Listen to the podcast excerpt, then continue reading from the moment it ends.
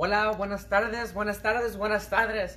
Eh, les quiero invitar hoy, ya que están aquí, les quiero dar las gracias por venir para escuchar la tercera parte de este mensaje de los escogidos y los ungidos. Y primeramente le quiero dar la, la invitación al Espíritu Santo. So vamos a orar. Espíritu Santo, te invitamos en este día, en este momento, para dar la palabra. Espíritu Santo, que tú seas el quien hable en este día y que la palabra que des hoy en este día, que los transforme y que los cambie en nuestra vida. Porque sabemos, Espíritu Santo, que tú tienes poder para hacer todo posible. Y sabemos que esta palabra que vamos a escuchar hoy nos va a cambiar nuestra vida. Amén. Y amén y amén. Y con eso quiero invitar a alguien que va a dar la palabra, la poderosa palabra. Es el hermano Abel y ese es mi papá. ¿Papá? ¿Cómo Te quiero. Y pues, ¿cómo están todos por allá? Buenas tardes. Que Dios los bendiga a todos los que están allá atrás en, las pantallas, ¿verdad? Así como dijo ahorita mi hijo, el tercer mensaje de escogidos y ungidos. Y verdaderamente todos hemos sido escogidos. Pero para ser ungidos necesitamos al Espíritu Santo. Y en estos tiempos verdaderamente se necesita más al Espíritu Santo, porque Jesucristo dijo, hey, es necesario que yo me vaya, pero no los voy a dejar solos, los voy a dejar al consolador, que es el Espíritu Santo. Entonces necesitamos al Espíritu Santo para todos los planes que tengamos aquí en la tierra. Dice, ah, hay una historia en la Biblia acerca de Pablo, y el libro de los Hechos lo describe a Pablo, lo describe bien. ¿Por qué? Porque él lo escribió. Y cuando una persona se describe a sí misma, pone todo en excelencia. ¿Por qué? Porque va a querer, va a querer lo mejor de que aparezca de él allí, pero no lo mejor de, su persona, sino lo mejor que él está haciendo en, los caminos de Dios. Como él, él estaba apasionado, estaba enamorado de Jesucristo, que él en cada carta que él escribía, él escribía con esa pasión y con ese denuedo, no importando en las circunstancias que él se encontraba. Porque si has escudriñado la palabra, si has sabido algo acerca de Pablo, híjoles, eh, este varón sí sufrió. Y sufrió por el Evangelio. Pero vamos un poquito más atrás para que conozcas a Pablo más con excelencia. Pablo antes no se llamaba así, se llamaba Saulo de Tarso. Y Saulo de Tarso dice la palabra que él perseguía a los cristianos, a los seguidores de Cristo. Él estaba afanado, él estaba Ah, se puede decir, él seguía su ley estrictamente. Él iba en contra de los cristianos. Dice la palabra que él los, los, ah, los perseguía, los alcanzaba. Dice que a, hombres y mujeres los arrastraba. Él entraba a sus casas y los sacaba. Y va a decir, a lo mejor se está inventando todo esto, pero ahorita te voy a leer las escrituras para que mires que no me lo estoy inventando. Saulo de Tarso, él estaba persiguiendo no nomás a los cristianos, sino estaba persiguiendo a Jesucristo. Dice la palabra en Hechos, en Hechos del 7, versículo 58 al 60, dice, echándole fuera de la ciudad, le apedrearon. Y aquí están hablando, está hablando, la escritura está hablando de Esteban. Pablo mismo está escribiendo lo que aconteció cuando él se llamaba Saulo de Tarso, cuando él estaba persiguiendo a los cristianos. Aquí él está escribiendo, él está relatando esta historia. Y dice, y le apedrearon y los testigos se pusieron sus ropas a los pies de un joven que se llamaba Saulo. Aquí está. Saulo aquí era joven cuando él estaba dando consentimiento para que mataran a Esteban. Dice la palabra que Esteban era un varón lleno del Espíritu Santo. Era un varón que testificaba. Era un varón ungido. Era un varón apartado. Era un varón el cual había sido escogido por Dios para anunciar el Evangelio con poder, con autoridad. Porque dice la palabra que cuando él se paraba delante de los maestros, delante de los fariseos, delante de cualquiera, dice que él hablaba con un denuedo, con una pasión, y que dice que no lo podían callar lo que él hablaba. ¿Por qué? Porque era hablando el Espíritu Santo a través de este varón. ¿Quieres que el Espíritu Santo te use? Déjame decirte que tú fuiste escogido para que Él te usara, así como está usando, o así como usó a, a Esteban y a Saulo de Tarso. Ahora va a decir, no, pero como yo no quiero matar personas, yo no quiero ir en contra de los cristianos. Espérate, ahorita vas a conocer la otra parte de, de Saulo, que es que ya cuando Dios le cambia el nombre, que le pone Pablo. ¿Verdad? Y allí siguen, ah, sigue relatando, dice, y apedreaban a Esteban mientras él invocaba y decía, Señor, Jesús, Señor Jesús, recibe mi espíritu. Él aún estando, estando en esa circunstancia donde lo estaban apedreando, él no estaba diciendo, Señor, trae juicio sobre estas personas porque se han levantado en contra de mí, se han levantado en contra de ti. Aún esta persona, Saulo de Tarso, aún él, él, dio el consentimiento para que lo matara.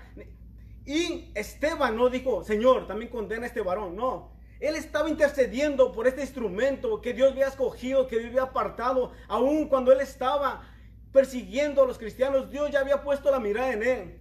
Va a decir, pero ¿cómo, va, cómo Dios va a poner la mirada en este varón? Si, si tú estás escuchando lo que estás diciendo, no me estoy contradiciendo.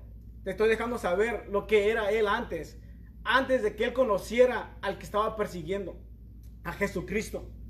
Pero Esteban estaba en era lleno del Espíritu Santo. Esteban ya sabía los planes de Dios acerca de este varón. Este Esteban estaba intercediendo por este varón. Él estaba intercediendo que no viniera juicio sobre el instrumento que Dios había escogido desde aquellos tiempos.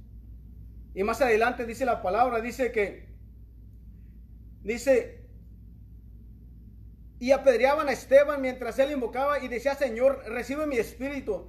Y puesto de rodillas clamaba gran voz, Señor, no les tomes en cuenta sus pecados. Y habiendo dicho esto, durmió. Esteban no dice la palabra que murió, dice durmió. ¿Por qué? Porque él estaba confiado en la promesa de Dios y Dios estaba respaldando aquí su promesa. Dios cumple cada promesa que ha dicho hacia, hacia tu vida, hacia tu persona, hacia tu llamado y ministerio. Así es que no pienses que todo lo que se te ha dicho acerca de profecías, a Dios se le han olvidado. No, no se le han olvidado. Dios cumple cada promesa sobre tu vida y las cumple con poder, con autoridad. Y aún después de muerto, todavía Dios cumple sus promesas en tu vida. Y si no me crees, hay una historia donde está un varón, Eliseo, dice que murió. Y cuando murió, dice que fue enterrado. Y le faltaba un milagro para hacer el doble que su maestro, que Elías. Pero dice la palabra que cuando lo llevaban a enterrar a otro, a, a otro muerto, lo llevaban a enterrar y venía, venía el ejército para en contra. Dice que cuando los miraron los demás, dice que agarraron al muerto y lo aventaron. Y cuando cayó en los huesos de Eliseo, el muerto se levantó. ¿Por qué? Porque ahí se cumplió la palabra de Dios. Ahí se, levantó, ahí se levantó. Esta persona que estaba muerta se levantó al momento que tocaron los huesos de, de Eliseo. De este siervo que Dios había escogido con un propósito, con un plan, con una visión. Y así tú en estos momentos. No importa cómo estás tu, tu vestidura ahorita. No importa cómo esté de sucia. Lo que importa es que si tú le das permiso a Dios, Dios puede limpiar tus vestiduras, Dios puede ponerlas blancas una vez más y puede poner el sello de aprobación sobre tu vida. Eso es lo que Dios quiere. Dios nada más está buscando un pretexto para moverse en tu vida con poder, con autoridad. Deja, dale esa oportunidad a Dios, dale esa oportunidad en tu vida. ¿Para qué? Para que Dios pueda hacer las maravillas que Él ya escribió en su libro acerca de ti, de tu casa, ministerio y llamado. A lo mejor va a decir, hey, pero yo soy despreciado, soy deshonrado, soy desechado, no, no me quieren. Déjame decirte una cosa, la palabra de Dios dice que Él, aunque tu padre y tu madre te dejaran, Él con todo eso te recogerá. O sea, para Dios no hay imposibles, para Dios todo es posible. Dios convierte la deshonra, la convierte en honra. Y cuando Dios te pone en lugares de honra, no hay nadie que te pueda bajar de allí. Así es que Ahorita cuando estés mirando esta historia de Saulo de Tarso, cuando Dios lo puso en, un lugar de honra, no había nadie que lo pudiera bajar. Él podía declarar, él podía decir, hey, síganme a mí como yo sigo a Cristo. Pablo con esa seguridad y con esa certeza hablaba. Y es tiempo de que tú y yo también hablemos con esa seguridad, esa certeza. Donde podamos decir, hey, síguenos a nosotros como nosotros seguimos a Cristo. Y verdaderamente en estos tiempos no hay cristianos que se levanten con esa autoridad como se levantaba Pablo. Pablo dice, hey, yo fui el más pequeño de los discípulos o de los apóstoles, yo fui el más pequeño. Él dice la palabra que él caminó con Jesucristo. Los demás sí caminaron con él. Pero él dice la palabra que él no caminó. Dice que él fue cuando iba a Damasco, dice a una ciudad. Dice que él iba a perseguir a los cristianos. Iba a apresarlos, a matarlos, y ir a torturarlos. Pero en ese camino dice que se encontró a Dios, a Jesucristo. Dice que se encontró una luz más brillosa que el sol. Cuando, los, cuando esa luz lo encontró, dice que lo envolvió. Y dice que una voz le dijo que qué traeba o qué quería. Y él le preguntó que quién era. Y, y Jesús le dijo, yo soy Jesús al que tú persigues. Imagínate, Saulo de Tarso, en los otros tiempos atrás, él perseguía a los cristianos para matarlos, pero verdaderamente estaba siguiendo a Jesucristo. A Jesucristo él era el que estaba persiguiendo, él sin darse cuenta que estaba persiguiendo a sus hijos de Dios. Todo aquel que te persigue a ti está persiguiendo a Cristo. Todo aquel que te quiere echar de enemigo a ti se está echando de enemigo a Jesucristo. Y imagínate poniéndote en contra de Jesucristo.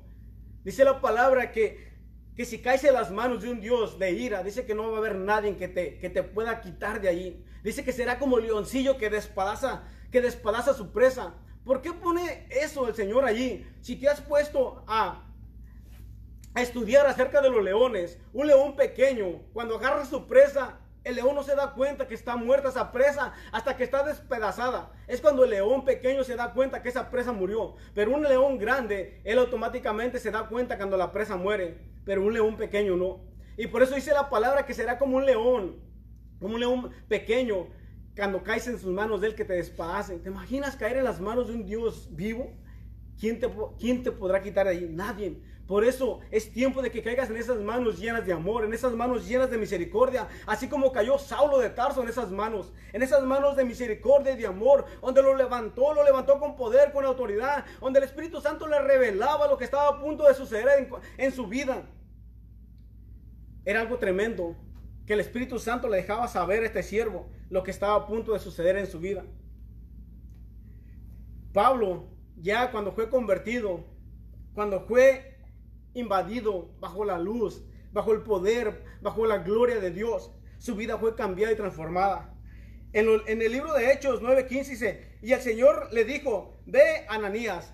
Aquí está Dios dándole instrucciones a Ananías. Y le dice, porque instrumento escogido me es este. Está hablando de Pablo. Y dice, para llevar mi nombre en presencia de los, de los gentiles. Los gentiles eres tú y yo. Allí es donde estaba llevando, donde estaba llevándose el plan de Dios perfecto. Donde te acuerdas que te dije que Esteban estaba intercediendo por ese varón. Esteban estaba clamando por ese instrumento poderoso que Dios ya había escogido. Aun cuando él estaba matando a los cristianos, cuando él estaba persiguiendo a los cristianos, él Aún Esteban ya estaba intercediendo por este instrumento, este instrumento poderoso, el cual ahorita puedes, perdón, puedes mirar tú todo lo que él ha hecho y todo lo que estás haciendo todavía a través de tu vida y a través de mi vida. Pero como puedes ver, había alguien orando por él. Y así ahorita en estos tiempos yo sé que hay alguien orando por ti, hay alguien orando en tu casa por ti. ¿Para qué? Para que los planes de Dios se lleven con poder, con autoridad y que no haya nada que estorbe los planes de Dios. Porque los planes de Dios son perfectos para tu vida. Cuando Dios te escoge, Dios te escoge con un propósito, te escoge con visión. Y déjame decirte que no importa lo que se levante en contra de ti. Si tú estás fundado sobre la roca, así vengan vientos, así vengan tormentas, tu casa va a permanecer y va a permanecer firme. ¿Por qué? Porque no estás fundado solamente en la, en la, en la arena, sino estás fundado sobre la roca y allí es arraizada tu casa. Es enraizada tu, creencia, tu fe. Es enraizado el amor de Dios sobre tu vida. Porque ahí te das cuenta que desde antes de la fundación del mundo Dios ya te había mirado. Dios ya tenía planes sobre tu vida, tenía planes sobre tu casa, sobre tu ministerio y llamado. Por eso Dios en estos tiempos te está buscando. Dios está buscando hombres y mujeres apasionados, enamorados por Él. Así como Pablo de Tarso. Pablo de Tarso era un hombre apasionado, un hombre enamorado. Que aún él estando en la condición que se encontrara, él no le importaba. Dice la palabra que estuvo en azotes, o sea, le pegaron. Estuvo en, en, naufragio, estuvo en medio, en medio del mar. Estuvo en diferentes circunstancias que aún dice que lo pedrearon, lo golpearon y cuando lo golpeaban y lo pedreaban lo dejaban como muerto. Ya se quedaba, pensaban ellos que ya estaba muerto, lo dejaban allí, pero aún se levantaba y se callaba, no, seguía hablando con más pasión y con más de nuevo de quién, de Jesucristo. Él hablaba y daba su testimonio de lo que Dios hizo en su vida cuando él iba a buscar a los cristianos para matarlos. ¿Te imaginas, Pablo, buscar cristianos para matarlos? Ahora, en estos tiempos a lo mejor no, no los buscas para matarlos, pero sí, muchas veces estás en contra de ellos, estás en contra aún de tus propios familiares que están sirviendo a Cristo, muchas veces tú estás en contra de ellos. ¿Por qué? Porque les haces burlas o les haces preguntas que ni si al caso van. O les dices, hey, esa religión no es la verdadera. Déjame decirte que la verdadera religión es aquel que sigue a Cristo con una pasión y con un denuedo. Esa es la, es la verdadera religión. ¿Por qué? Porque Jesucristo vino a libertarte, Jesucristo vino a salvarte y Jesucristo pagó el precio de tu vida en su totalidad. Ahora, tú ya no eres libre en estos tiempos, tú eres siervo de Jesucristo porque Jesucristo pagó tu vida. Satanás no te compró, pero muchas veces le sirve más a Satanás que a Dios. Pero déjame decirte, Satanás se cobra. Y si él se cobra con intereses muy altos, pero Jesucristo no. Jesucristo es al revés. Jesucristo te levanta, Jesucristo te limpia, te vuelve a vestir, te vuelve a poner vestiduras blancas y te dice, hey, desde un principio yo te había escogido, desde un principio yo estaba contigo, desde el vientre de tu madre yo estaba contigo, yo te cuidaba hasta que fueron formadas todas tus partes, yo estaba ahí contigo. ¿Te imaginas Jesucristo en el vientre de tu madre, estando ahí a tu lado, cuidándote? ¿Por qué? Porque había sido escogido. Había sido escogido desde ese tiempo. Así como Saulo de Tarso fue escogido, así tú también. Y como te digo, si Saulo de Tarso, él no pidió ser invadido bajo la gloria de Dios, bajo su presencia, bajo la guianza del Espíritu Santo, pero aún así Dios ya lo había escogido. Y por eso Dios lo invadió. Pero si tú en estos tiempos, si tú le dices al Señor que quieres ser invadido, igual que Saulo de Tarso, déjame decirte que Dios no se puede negar y lo va a hacer sobre tu vida. Esa es una de mis oraciones. Yo le digo, Señor, si Saulo de Tarso no pidió ser invadido bajo tu gloria, pero tú lo invadites, ahora continúas a aquel que te pide. Y luego tu escritura, tu palabra nos deja saber que aquel que toca se le abre, aquel que pide se le da. Solo estás tocando, estás pidiendo. Si no, hazlo. ¿Para qué? Para que Dios se manifieste sobre tu vida sobre tu casa, ministerio y llamado. Porque has sido escogido con un propósito. La palabra dice que nosotros hacemos cartas abiertas. ¿Qué estás enseñándole al mundo cuando te miran? ¿Estás enseñándole a Cristo o estás enseñándole que vas persiguiendo a Cristo? Saulo de Tarso, los cristianos en aquellos tiempos le tenían miedo. Cuando el Señor le dijo a Ananías, hey, ve, porque necesito que vayas a orar por Saulo de Tarso. Ananías tuvo miedo. Le dijo, Señor, ¿te has dado cuenta todo lo que han hablado de este varón y tú quieres que vaya para allá con él? O sea, prácticamente Ananías dijo, hey, si voy para allá, aquí se acabó mi llamado, aquí se acabó mi ministerio. Pero Dios le dijo, hey, no te preocupes porque es instrumento escogido para mí, para anunciar el Evangelio a todos los gentiles. Por eso alcanzamos el Evangelio tuyo, nosotros somos los gentiles.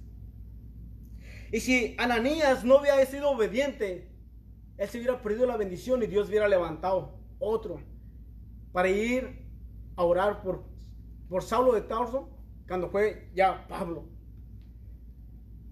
Y dice así, el Señor le dijo, ve Ananías porque instrumento escogido me es este Pablo dice, para llevar mi nombre en presencia de los gentiles y de reyes y de los hijos de Israel. Pablo, ¿te imaginas?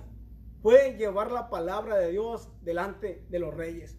Y hay un rey que se llama Agripas. Este rey estaba platicando con Pablo y cuando ya estaba, ya, ya había terminado la conversación con ellos, este rey le dijo, por poco y me conviertes a ser seguidor de Cristo. ¿Te imaginas cómo, cómo él le hablaba con esa pasión y con ese de nuevo? Que él dijo esas palabras por poco. Pero déjame decirte una cosa, este rey se perdió. Se perdió simplemente de las bendiciones que tenía para él. ¿Por qué? Porque si Dios hubiera alcanzado, bueno, si él se hubiera dejado alcanzar por Dios, porque Dios estaba ahí con él cuando Pablo de Tarso le estaba hablando, cuando Pablo le estaba dejando saber el amor, la pasión, le estaba dejando saber el denuedo de Jesucristo, pero este no quiso aceptarlo. Quiere decir que esta persona se perdió con sus riquezas, se perdió con su poder que él pensaba que tenía. Pero déjame decirte, el poder de Jesucristo excede aún más de todo rey del mundo o de la tierra entera. El poder de Jesucristo va más allá de nuestro conocimiento o de nuestro entendimiento. ¿Por qué? Porque Él puede levantar obreros apasionados, enamorados. ¿Para qué? Para que hagan lo que tú y yo muchas veces no queremos hacer. Ahora, en estos tiempos, te dejo saber, ¿quieres ser seguidor de Cristo o quieres estar pasivo? Porque si vas a estar pasivo, te vas a perder y nunca vas a poder entrar en tu llamado. En ese llamado que Dios predestinó desde los tiempos antiguos. Así como Saulo de Tarso había sido apartado desde que era Saulo. ¿Te imaginas? Él ni siquiera se había imaginado que aquel que estaba siguiendo era el que iba a servir. Con esa pasión y con ese denuedo. Que aún su cuerpo, aún su vida la iba a entregar para servir a aquel que, que había seguido. Para eliminar según él. Pero los planes de Dios eran diferentes a los planes de él. Y déjame decirte que los planes tuyos sin Dios no son planes, son destrucción. Pero con Dios son unos planes perfectos.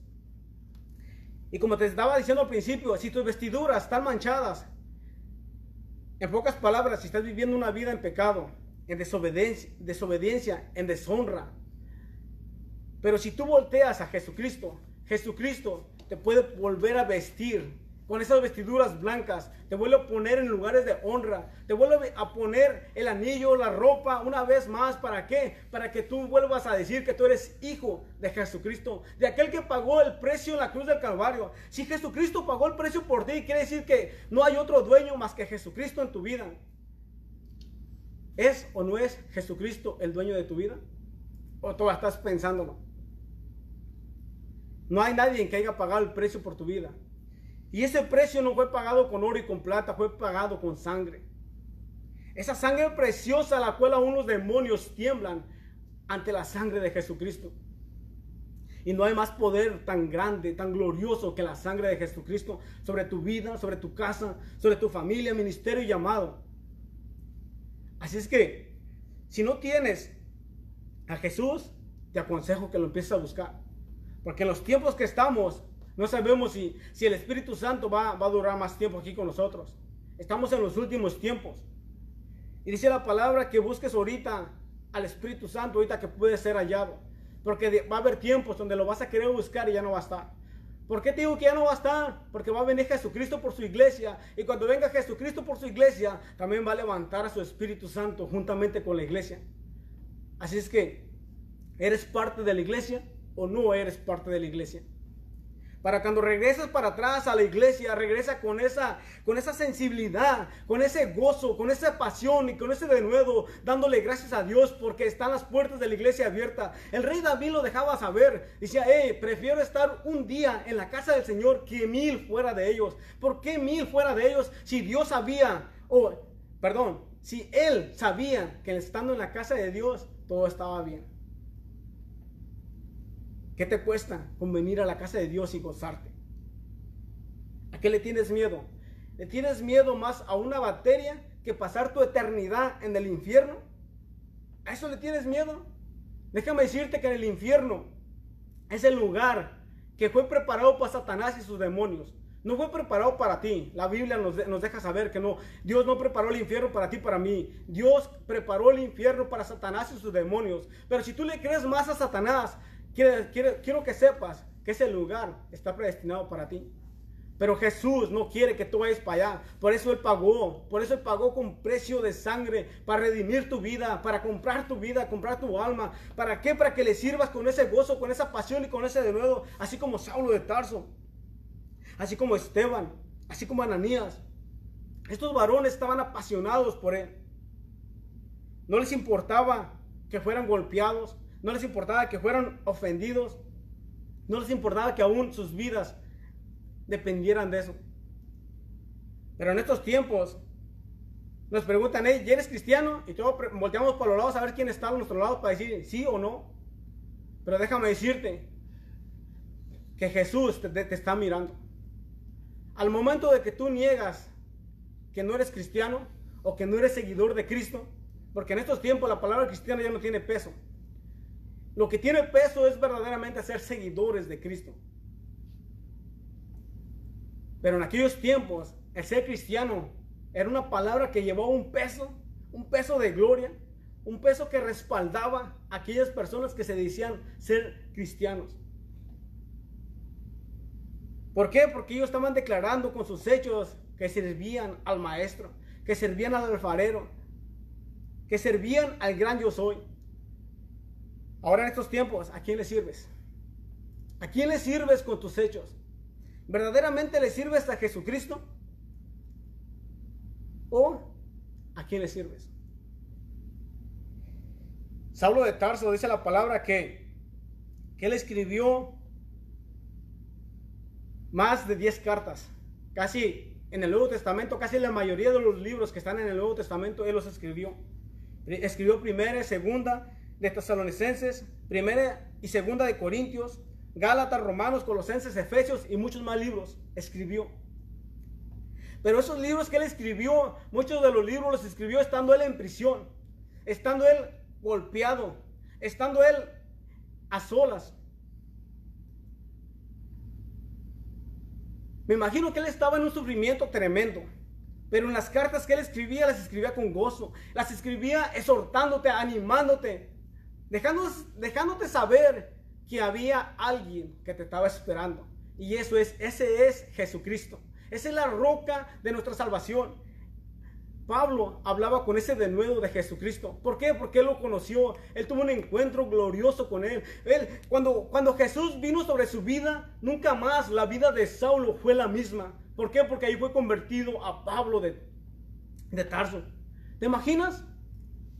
Dice, muchos dicen que cuando Dios desciende sobre una nación, esa nación no vuelve a ser la misma. Cuando desciende sobre una ciudad, esa ciudad no vuelve a ser la misma. Cuando Dios desciende sobre una persona, esa persona nunca vuelve a ser la misma. Jacob, dice la palabra que cuando, cuando él estaba luchando con el ángel de Jehová, dice que su caminar nunca fue el mismo. ¿Por qué? Porque lo tocó en la cadera y, su, muslo quedó, quedó mal. Y empezó a, a, a cojear cuando caminaba. Su caminar fue totalmente diferente. Y aquí como el ejemplo que nos pone el pastor aquí, el pastor Renato, aquí en la iglesia dice, ¿te imaginas que tengas un encuentro con un tráiler? ¿Cómo vas a quedar? Bueno, si es que quedas vivo, ¿verdad? Pero si quedas vivo, ¿te imaginas cómo, cómo vas a quedar? Así es lo mismo cuando tienes un encuentro glorioso con Jesucristo. Tu vida es cambiada, es transformada en el poder del Espíritu Santo. Así como mi hijo Abel Ortega Jr. fue, fue, fue alcanzado por Dios fue transformada su vida en un totalmente diferente. Porque él en tiempos atrás, él se quería quitar la vida. En tiempos atrás él decía que él no valía nada. En tiempos atrás él decía que era despreciado, que era, que era desechado, que no lo queríamos. Pero déjame decirte una cosa. Cuando yo le decía a él que lo quería, él me decía te odio. Cuando yo le decía, y ocupas ir a la iglesia, yo no quiero nada con la iglesia y mucho menos quiero nada con Jesucristo. Pero cuando él tuvo ese encuentro glorioso con Dios, su vida fue cambiada, fue marcada y fue transformada y tú lo estás mirando ahora. ¿Cómo habla con esa pasión y con ese denuedo? ¿Por qué? ¿Por qué puede hablar con ese denuedo, con esa pasión? Aún a pesar de todo lo que ha pasado en su vida, aún a pesar de, las tormentas, aún a pesar del, del, fuego que se ha levantado en contra de su vida, y todo hablar con esa pasión y con ese denuedo. ¿Por qué? porque es el amor de Jesucristo a través de su vida. Por eso puede hablar con esa, con esa confianza, con ese de nuevo de aquel que lo ha librado de la muerte, de aquel que lo ha puesto en lugares de honra, de aquel que lo ha puesto para hablar de su palabra, para hablar de Jesucristo con ese de nuevo. Pablo de Tarso dice, y en, y en estas cartas se muestra la pasión de Cristo que él tenía por él. ¿Te imaginas cómo, cómo Pablo de Tarso hablaba de Jesús con esa pasión y con ese de nuevo? ¿Tú verdaderamente hablas de Jesús así? ¿O hablas de un Dios que no tiene poder, de un Dios que está muerto? Déjame decirte que Jesucristo está vivo. Y el poder de Dios excede el conocimiento humano. Aún los magos en aquel tiempo, los brujos, querían comprar el poder del Espíritu Santo. Pero déjame decirte, el poder del Espíritu Santo no se compra. Tiene un precio. Y ese precio es entregar tu vida a Él para servirle al Maestro. Bueno, esta era la palabra que traigo para ti. Espero que te sirva y que la pongas en, práctica. ¡Wow! De verdad que me dejaste en guapa con la palabra que diste. Y una, una, de las cosas que dijiste era um, sobre de Pablo, que como Dios los cogió, no importó lo que pasó en su vida, que casi lo dejaban muerto, todavía se podía parar con tanta pasión. Y cuando diste ese ejemplo, alguien se me vino a la mente, que fuiste tú, que con tanto lo que pasaste en tu vida, todavía te puedes parar firme y hablar de este poderoso Dios, de la palabra de Dios, con una pasión que a mí me deja eh, me deja en wow, Dad. Porque puedo mirar eh, el amor y, y la confianza que tienes en el Señor. Y, y ese mismo espíritu que, que, tiene, que, tiene, que tenía Pablo es el mismo espíritu que tenemos nos- nosotros. Y eso es, like, es otro nivel, eh, completamente en sola. Y luego también como dijiste es que, que como él fue llamado, pasó por todo ese proceso para alcanzar todas las personas que, que cambió, que, que por su vida cambió, ¿verdad? Y así también mm, algo que se me vino a la mente luego cuando dijiste esto fue cuando am, el día que tú tuviste un encuentro con Dios y que dijiste que ibas a dejar la iglesia, que ibas a dejar todo y que Dios te habló y con esto solamente escuchando la voz de Dios dijiste, ok Señor, perdóname, me quedo aquí. Y por esa acción que hiciste tú, que obedeciste a Dios, mi vida fue transformada. Estamos aquí y ahora andamos cambiando las vidas de todas las personas que lo están mirando. Con la palabra que anda cansando en las naciones. Porque Dios nos escogió a nosotros. Pero más porque tú obedeciste, oh, oh, you were obedient to the word of God. No tenía opción. ¿Verdad? Pero eso es like, wow. Que fuimos escogidos por, por esta, este tiempo, por este movimiento, ¿verdad? Es como, a mí me, me deja en, eh, me deja en wow, pero con una, una expectativa de lo que va a venir, con una pasión y un amor que es como, que va a ser Dios ahora, ¿verdad? Y déjame decirte una cosa, yo y tú somos los que quedamos desde que se fundó la iglesia el primero, cuando- juntamente con los pastores.